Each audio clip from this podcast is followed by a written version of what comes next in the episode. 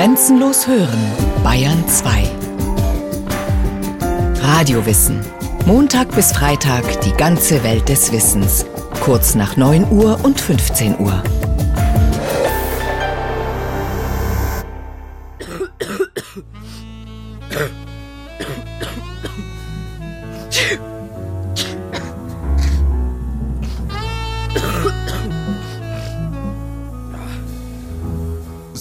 Es meist los.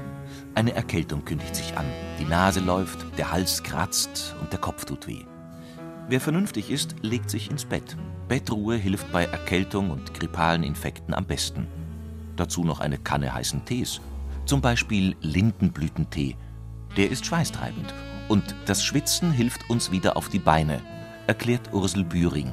Sie leitet in Freiburg im Breisgau die Heilpflanzenschule. Wenn der Körper schwitzt, dann wird das Temperaturoptimum für die Viren ein bisschen überschritten und sie können sich weniger gut vermehren und werden halt auch schneller ausgeschieden. Die Haut ist ja auch ein Ausscheidungsorgan. Dadurch erholt sich der Körper schneller und die Erkältung ist einfach nicht so ausgeprägt. Die Lindenblüten bringen uns nicht nur zum Schwitzen. Sie haben noch einen Vorteil. Sie enthalten Schleimstoffe. Diese Pflanzenschleime legen sich dann wie Samt und Seide um den kratzenden Hals. Ich habe jetzt auch gerade ein bisschen gereizten Hals. Wenn ich jetzt einen Lindenblütentee trinken würde, schluckweise, dann würden sich die Pflanzenschleime der Linde immer wieder um meinen gereizten Rachen und Hals legen und den quasi einlullen. Und dann sind diese empfindlichen Mechanorezeptoren so ein bisschen beruhigt, eingelullt, könnte man sagen und die Schleimhaut darunter regeneriert schnell und die Heiserkeit geht schneller vorbei. Könnte ich jetzt gebrauchen. Wer trotz Erkältung viel sprechen muss, dem helfen auch isländische Moospastillen. Auch die hemmen das Kratzen im Hals und sind gut für die Stimme. Wer Husten hat, dem empfiehlt Ursel Bühring einen Schlüsselblumentee. In der Schlüsselblume sind Seifenstoffe enthalten. Die Seifen sorgen dafür, dass die Oberflächenspannung des Wassers herabgesetzt wird. Das macht den Schleim in den Bronchien flüssiger. Er lässt sich dann leichter abhusten. Das nutzt man zum einen bei einer Bronchitis, zum anderen auch bei Nasennebenhöhlenentzündung. Da ist es besonders gut, weil man da ja immer das Gefühl hat, der Kopf ist zu. Ich habe so ein Matschhirn, würde ich jetzt mal auf Schwäbisch sagen. Und das ist für mich ein schönes Beispiel, wie es früher eingesetzt wurde. Der Taberne Montanus, Arzt und Botaniker im 16. Jahrhundert, der hat die Schlüsselblume zum Beispiel empfohlen bei blöde Haupt- und Hirnverschleimung. Und wer mal so eine gescheite, heftige Nasennebenhöhlenentzündung gehabt hat, der fühlt sich genauso blödhauptig und hirnverschleimt. Und da kann ich die schöne Schlüsselblume nehmen. Die goldleuchtenden Blüten verströmen einen honigartigen Duft. Primula veris heißt dieses Primelgewächs botanisch also der kleine Erstling des Frühlings, der die Tür öffnet zu den ersten wärmenden Sonnenstrahlen des Jahres. Deshalb hat die bekannteste Vertreterin mittelalterlicher Klostermedizin, Hildegard von Bingen, den gelben Kelchen noch eine weitere Bedeutung zugeschrieben wenn wir die Schlüsselblume nehmen, ist das bei Hildegard eine Pflanze, die das Licht, der Himmelsschlüssel, der dem heiligen Petrus heruntergefallen ist, symbolisiert. Das heißt, im Frühling, die strahlt wie eine kleine Sonne, sie duftet, das ist ein himmlisches Gewächs und deswegen hat sie sie also auch sozusagen zur Aufhellung des Gemüts empfohlen. Eben die ganze geballte Kraft sozusagen der Sonne und des Lichts in dieser Pflanze gesehen. Das sagt Christa Habrich Professorin für Medizingeschichte und profunde Kennerin der Pflanzenheilkunde, die 2013 verstorben ist. Sie hält Hildegard von Bingen für eine der gebildetsten Frauen ihrer Zeit. Sie hat das Wissen über Heilpflanzen zusammengetragen, das im frühen Mittelalter bekannt war. In neuester Zeit hat sich ein wahrer Hildegard-Kult entwickelt. Viele wollen nach ihren Rezepturen Tees, Cremes oder Tinkturen herstellen. Im Internet gibt es diverse Foren, die sich mit der Heilkunst der Äbtissin befassen.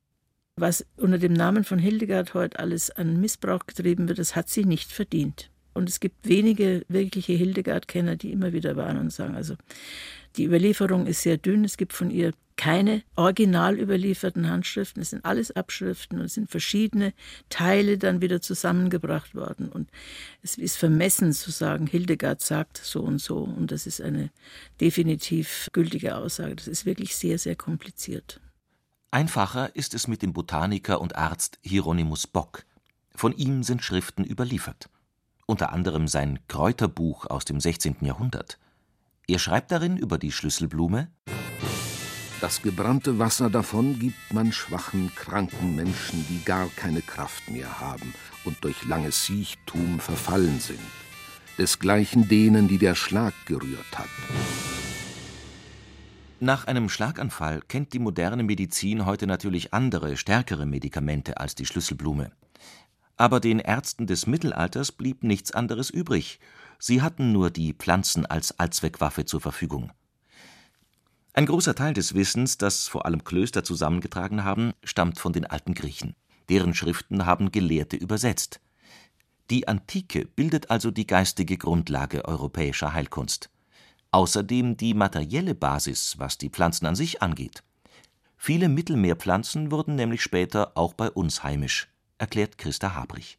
Das heißt, die Mittelmeerflora ist im Grunde genommen die klassische Flora der europäischen Heilkunde geworden und das eben auch unter Vermittlung der Klöster, weil die meisten sind ja in Italien entstanden und im Mittelmeergebiet ganz allgemein und die haben die Pflanzen, die hier bei uns auch ohne Probleme wachsen und den Winter überstehen, mit in ihre Gärten gebracht. So wächst beispielsweise heutzutage der Thymian auch bei uns. Thymian-Tee wirkt antibiotisch, genauso wie Latschenkiefernöl. Solche Pflanzen gehen also gegen Bakterien und andere Erreger vor. Die Liste der Heilpflanzen, die Erkältungen lindern, ließe sich noch lange weiterführen. So helfen etwa auch Engelwurz oder Königskerze bei Husten. Knoblauch tötet Erkältungs- und Influenzaviren ab und Holunderblüten oder der bittere Ingwer sind wie Lindenblüten schweißtreibend. Heilpflanzen helfen, Stress abzubauen. Heilpflanzen helfen nicht nur bei Erkältungen.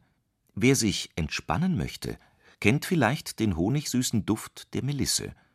Hieronymus Bock hat seinen Patienten im Mittelalter einen Melissenwein empfohlen ist vortrefflich gut denen so traurig und schwermütig seiend, in Wein gesotten und getrunken oder einen Zucker oder Konserven daraus gemacht. Dann es macht fröhlich. Man schreibt auch, dass der Gebrauch dies Kraut sinnreich mache und gute, leichte Träume. Es sind die ätherischen Öle der Melisse, die beruhigend wirken. Falls jemand Melisse im Garten angebaut hat und daraus Tee machen möchte, sollte er sie dann ernten, wenn sie gerade zur Blüte ansetzt, also Knospen hat, empfiehlt Ursel Bühring.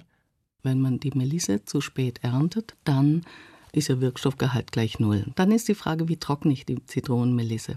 Normalerweise hängt man sie gern als ein Streusler auf und dann trocknet man sie und dann wandern aber die Wirkstoffe während des Trocknungsvorgangs in den Stängel zurück. Und den verwerfe ich ja später, weil ich die Blätter verwende. Also, ich muss eine Melisse ernten und sogleich die Blätter vom Stängel abstreifen.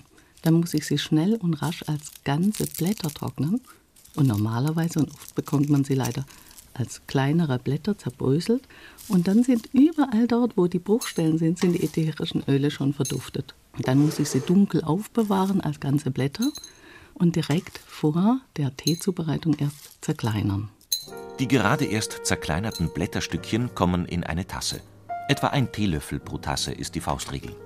Das Teewasser darf beim Übergießen nicht mehr kochen. Dann übergieße ich mit dem heißen, nicht mehr sprudelnden Wasser und gebe sofort einen Deckel drauf. Das ist wichtig, weil die ätherischen Öle ja sonst verduften im wahrsten Sinne des Wortes. Dann lasse ich es ziehen, vielleicht fünf bis sieben Minuten lang und dann ist noch etwas Wichtiges. Normalerweise nimmt man den Deckel und macht ihn auf den Küchentisch. Aber der Küchentisch braucht nichts zum Beruhigen. Ne? Das Beruhigende, das heißt die ätherischen Öle, die sitzen unterm Deckel in diesen Kondenstropfen und die sollen ja in die Tasse kommen. Also muss ich den Deckel abtropfen und dann erst habe ich einen guten Tee, der nicht nur gut schmeckt, sondern auch wirkt. Denn oft ist Geschmack, in diesem Fall die ätherischen Öle, ja auch die Wirksamkeit. Manche Leute haben Angst, dass sie von so viel beruhigender Melisse gleich einschlafen oder immer müde sind. So aber wirkt sich die Melisse nicht aus. Man könnte eher den Satz sagen, in der Ruhe liegt die Kraft. Und die Zitronenmelisse bringt den Körper zur Ruhe. Und wenn ich ruhig bin, kann ich mich auch besser konzentrieren und besser in meiner Mitte sein. Das gilt auch für den Hopfen. Auch der Hopfen ist eine Pflanze, die unsere Nerven beruhigt. Und zwar nicht nur in Form von Bier. Es gibt auch einen Hopfentee ganz ohne Alkohol. Und auch Hopfenkissen, die ätherische Öle und Harze verströmen. Man kann sie selbst herstellen aus Hopfenzapfen. Einfach in ein kleines Kisselchen reinfüllen. Wenn ich nur ein Hopfenkissen neben mein Kopfkissen lege, dann atme ich diese beruhigenden Eigenschaften ein und ich schlummere wahrscheinlich wie ein König. Viele lächeln über Kräuterkissen und sagen, ja, ja, so irgendwie nette Blümchentherapie. Aber Kräuterkissen sind eine pharmakologische Duftstofftherapie, eine wirksame Therapie. Das muss man einfach wissen. Kräuterkissen sind also auch eine Art, Heilpflanzen für sich und seine Gesundheit zu nutzen. Das wusste auch schon Leonhard Fuchs, einer der Väter der Pflanzenkunde, der im Mittelalter in München und Ingolstadt lehrte. Über den Hopfen schreibt er, dass dieser warm und trocken sei. Damals wurden Pflanzen und auch sämtliche Speisen in diese Kategorien eingeteilt: warm oder kalt, feucht oder trocken. Dahinter steht die Idee der sogenannten Vier-Säfte-Lehre Sie ist etwa vor 2500 Jahren entstanden und hat bis in die Medizin des 19. Jahrhunderts hineingewirkt. Die Vier-Säfte-Lehre besagt, dass den Körper verschiedene sogenannte Säfte durchfließen: das Blut, der Schleim, die schwarze Galle und die gelbe Galle. Diese vier Säfte sollten nach damaliger Lehrmeinung im Einklang zueinander stehen, so Christa Habrich. Das ist eine typisch griechische Vorstellung von einer Harmonie in den Säften. Und solange der Mensch in dieser Harmonie lebt, ist er gesund. Und wenn dann eine Disharmonie auftritt, dann ist die Neigung zu Krankheiten verstärkt. Die vier Säfte wurden den Temperamenten zugeordnet. Hatte jemand zu viel gelbe Galle, galt er als Choleriker. Bei zu viel schwarzer Galle als Melancholiker. Zu viel Blut machte den Sanguiniker aus und zu viel Schleim den Phlegmatiker. Das heißt, ein Choleriker, dessen gelbe Galle heiß und trocken ist, wird sofort explodieren. Das heißt, er neigt zu hitzigen Krankheiten und muss dann eben, wenn dieses Gleichgewicht wiederhergestellt werden soll, mit kühlen und feuchten Mitteln behandelt werden. Das heißt, mit Arzneimitteln, die diese Qualitäten haben.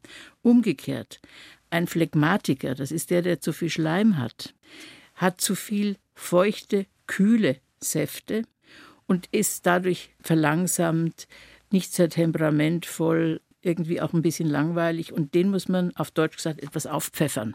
Das heißt, man muss ihm heiße und trockene Dinge geben, die diesen Saft dann wieder ausgleichen. Deshalb haben Mediziner früherer Zeiten die Pflanzen in Kategorien wie heiß oder kalt eingeteilt. Beim Hopfen gingen die Meinungen auseinander. Einige schienen die beruhigende Wirkung schon zu kennen, da sie ihn als kalt bezeichnet haben, also für hitzige Choleriker geeignet, die ihr Gemüt abkühlen müssen. Dagegen schreibt Leonhard Fuchs 1543 Es sind etliche, die schreiben, der Hopf sei kalter Natur. Die andern, er sei mittelmäßig. Weder kalt noch warm. Aber beide Teile irren dann, dieweil der Hopf sehr bitter ist und eines starken Geruchs so muss er von Not wegen warm und trocken sein, im anderen Grad. Im Mittelalter galt der Hopfen also noch nicht bei allen Medizinern als beruhigend wirkende Heilpflanze. Das ist eben das Interessante, dass das eben bei der alten Therapie nicht die Rolle spielt.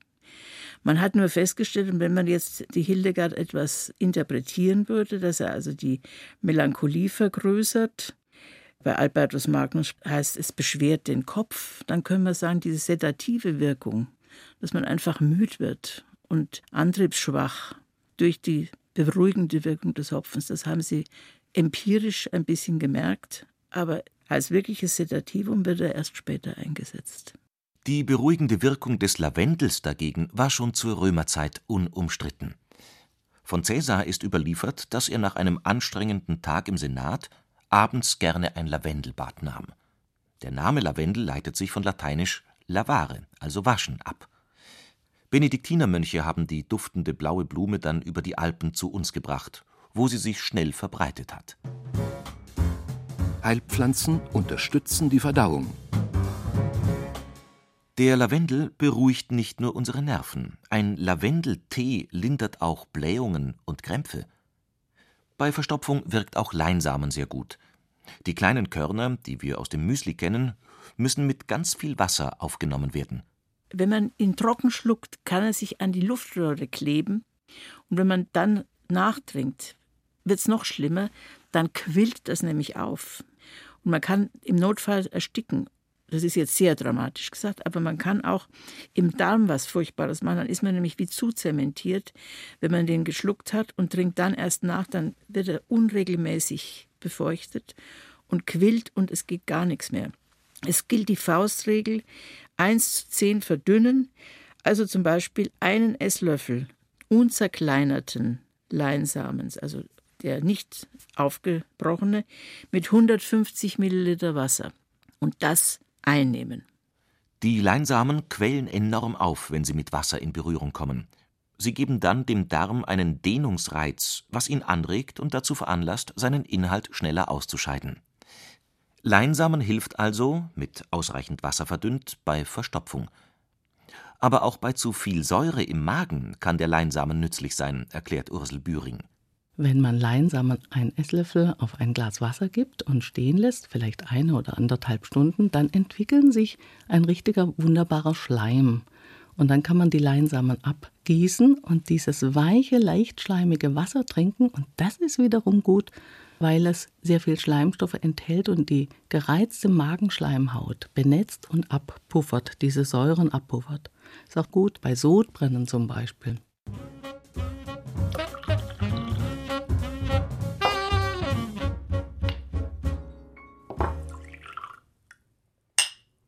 Was bei Blähungen und Völlegefühl gut hilft, ist Enzian. Und zwar genauer gesagt die Bitterstoffe, die in der Wurzel des gelben Enzians enthalten sind. Der Enzian zählt im Pflanzenreich zu den bittersten Stoffen überhaupt, so Christa Habrich. Wenn Sie das mal ausprobieren wollen, dann kann man ein kleines Stückchen Enzianwurzel in den Mund nehmen und dann passiert was.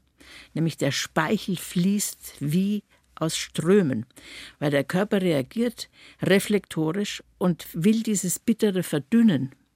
Das heißt, der Körper mobilisiert alle zur Verdauung dienenden Stoffe, die ja Enzyme und Fermente enthalten, um auf diesen Bitterstoff zu reagieren. Und das gibt natürlich eine wunderbare Hilfe beim Verdauen von fetten Speisen. Die wir natürlich auch gerne mal essen. Im Mittelalter war es sogar so, dass vorwiegend schwere Kost auf den Tisch kam beispielsweise Schwarzbrot, Grütze, Gersten oder Haferbrei und gelegentlich fettes Schweinefleisch. Das musste erstmal verdaut werden. 1557 berichtet Hieronymus Bock, die allergebräuchlichst Wurzel in Germania ist Enzian. So weiß der gemeine Mann kein besser Tierjak oder Magenarznei als eben den Enzian. Wer sich jetzt aber auf einen Schnaps freut, dem sei gesagt, der Schnaps ist destilliert und enthält meist keine Bitterstoffe mehr. Er hilft der Verdauung also kaum. Besser wirkt ein Enzian-Tee oder als Variante mit Alkohol ein Ansatzlikör aus der Enzianwurzel, der Bitterstoffe enthält und nicht nur die Verdauung in Schwung bringt. Das sind für mich auch immer schöne Geschenke, die ich ins Altersheim bringen könnte und sagen, komm, du kriegst mal einen kleinen Lebenswecker.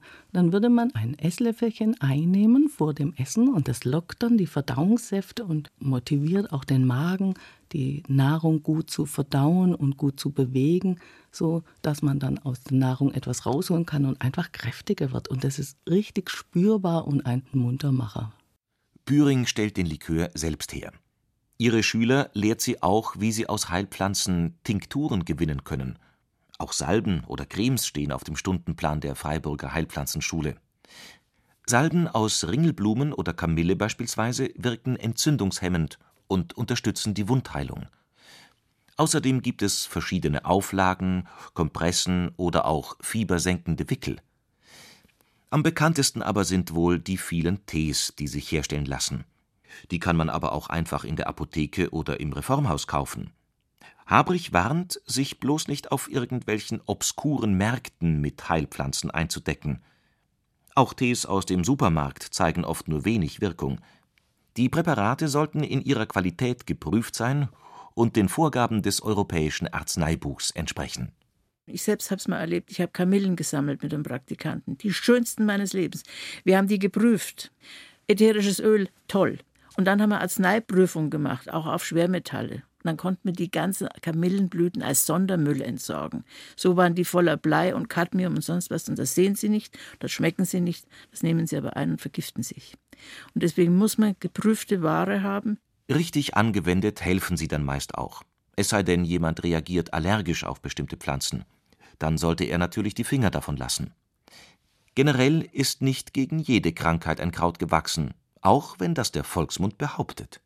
Heilpflanzen haben ihre Anwendungsgebiete, die sich relativ gut umreißen lassen. Aber dabei handelt es sich weitgehend um Befindlichkeitsstörungen, von denen man weiß, die gehen auch vielleicht von selber weg, aber ich will mich unterstützen in dieser äh, Situation, wo mir alles wehtut, wo die Nase läuft oder wo man Blähungen hat und sich unwohl fühlt. Und dann merkt man schon, es hilft, wenn ich mir einen Enzian-Tee koche. Aber dann, wenn eine wirkliche bedrohliche Krankheit vorliegt, sollte man es nicht machen. Dann sollte man besser zum Arzt gehen.